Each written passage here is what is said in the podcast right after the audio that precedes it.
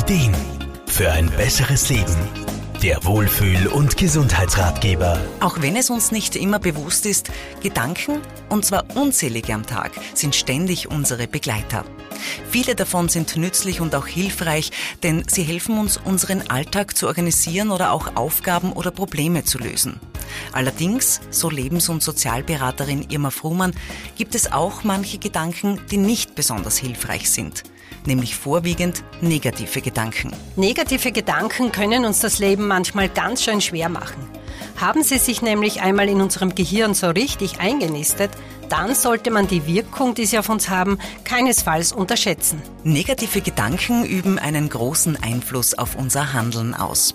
So kann es zum Beispiel sein, dass man sich immer wieder Dinge vornimmt, aber nicht umsetzt, weil man sich immer wieder mit dem Gedanken, dass man sowieso alles falsch macht, selbst zurückhält. Manche Menschen lassen sich von negativen Gedanken über sich selbst regelrecht, ich möchte fast sagen, Fesseln anlegen und probieren vielleicht erst gar nichts Neues oder verzichten dadurch auf Dinge, bei denen sie eigentlich gut sind oder die ihnen möglicherweise Spaß machen würden.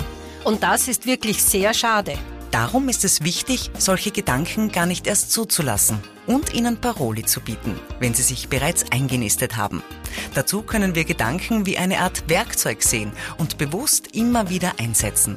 Irma Fruhmann. Wenn ich mir zum Beispiel selbst immer einrede, dass ich etwas Bestimmtes, zum Beispiel in der Arbeit, nicht kann, dann kann ich andere Gedanken bewusst als Werkzeug hernehmen. Zum Beispiel den Gedanken, ich bin doch auch sonst sehr gut in meinem Bereich.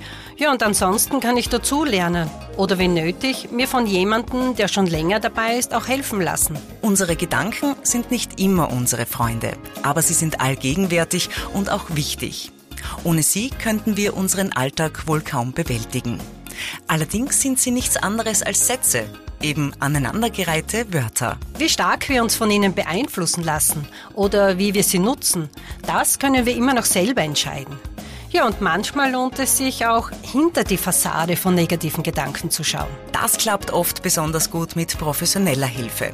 Je nach Inhalt und Belastung können zum Beispiel Psychotherapeutinnen, Mentaltrainer und Lebens- und Sozialberater eine gute Unterstützung sein. Sigi Grazer, Serviceredaktion. Der Wohlfühl- und Gesundheitsratgeber. Jede Woche neu